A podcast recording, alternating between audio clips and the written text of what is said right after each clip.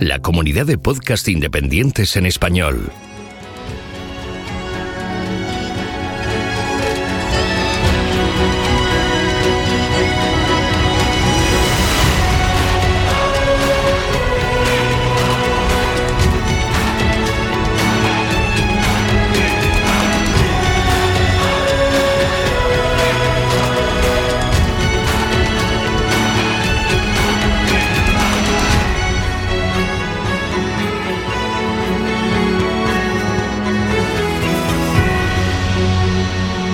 Bienvenido a GeoCastaway. Muy buenas a todos y a todas. Otra vez estoy por aquí para hablaros de buenos animes que pueden servirnos como herramientas didácticas y docentes de geología. Y hoy voy a ponerme clásica y os voy a presentar uno de esos animes con los que yo crecí, porque vamos a hablar de Bishojo Senshi Seramun o Sailor Moon, como lo conocemos por aquí.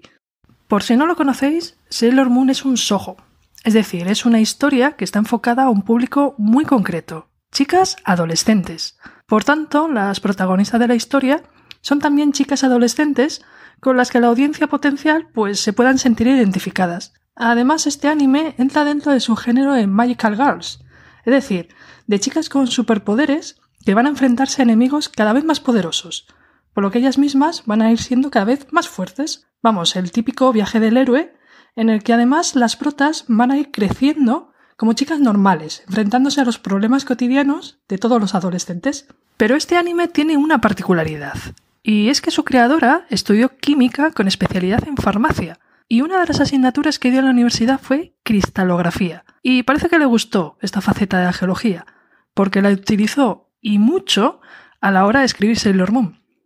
Porque la inmensa mayoría de los villanos que aparecen en esta obra tienen nombres de minerales y piedras semipreciosas.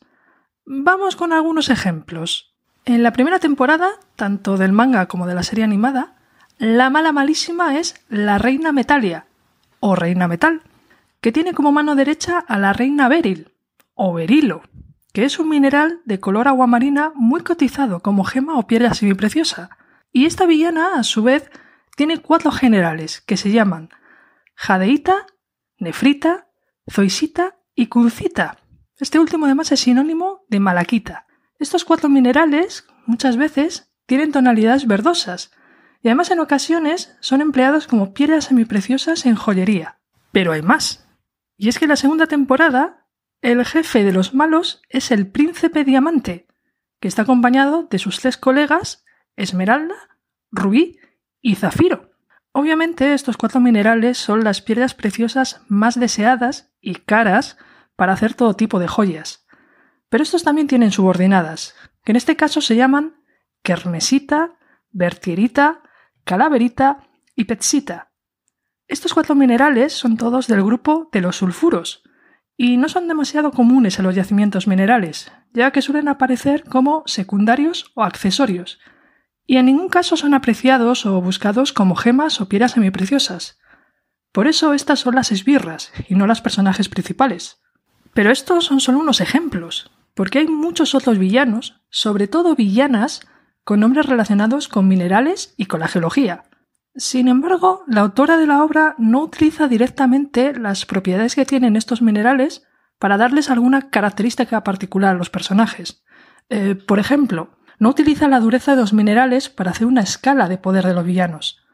Únicamente se basa en el valor gemológico que tienen en la actualidad para darles un mayor o menor protagonismo. Y es que, en realidad, los autores de este tipo de mangas, dirigidos a los más jóvenes, intentan utilizarlos como una herramienta didáctica para toda la chavalería. Porque no solo les enseñan cómo deberían comportarse ante ciertas circunstancias o aspecto de la vida de un adolescente, para que puedan convertirse en un adulto pues acorde a esos estándares que tienen los japoneses, sino que también les sirve para aprender historia, mitología y antiguas costumbres japonesas. Y por otro lado, también les sirve para aprender a escribir palabras habituales y comunes en los diferentes alfabetos que utilizan en Japón cuando leen los mangas, y aprenden a pronunciar esas nuevas palabras al ver las versiones animadas. Y es exactamente eso lo que tenemos aquí, una mangaka enamorada de la geología que utilizó su obra para que las adolescentes japonesas de los años 90 aprendiesen el nombre de varios minerales, algunos de ellos muy utilizados en joyería y otros mucho menos conocidos. Y así es como tenemos una generación entera, tanto dentro como fuera de Japón, hemos crecido repitiendo nombres de minerales con los que al final nos hemos encariñado, porque en el anime les dieron un desarrollo fantástico a los villanos. Estoy casi segura de que conocíais Sailor Moon, pero si no es el caso, os animo a descubrirlo. Sobre todo aprovechando que es el 30 aniversario del manga y casi el 30 aniversario de la primera emisión del anime, por lo que están rehaciendo una versión animada más corta, más directa y además más parecida al manga original.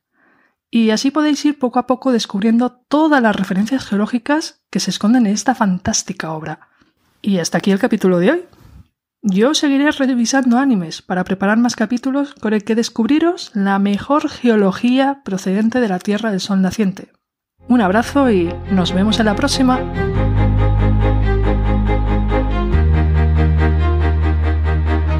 Envíanos tus comentarios, preguntas o sugerencias a geocastaway.gmail.com.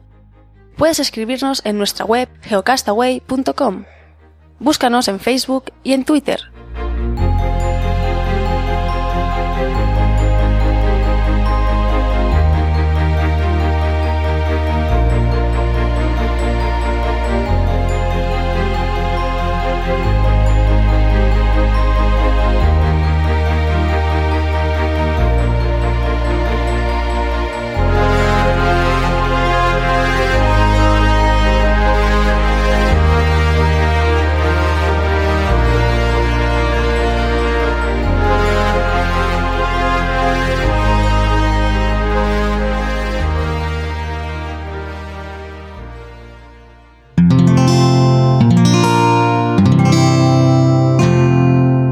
Puedes escuchar más capítulos de este podcast y de todos los que pertenecen a la comunidad Cuonda en cuonda.com.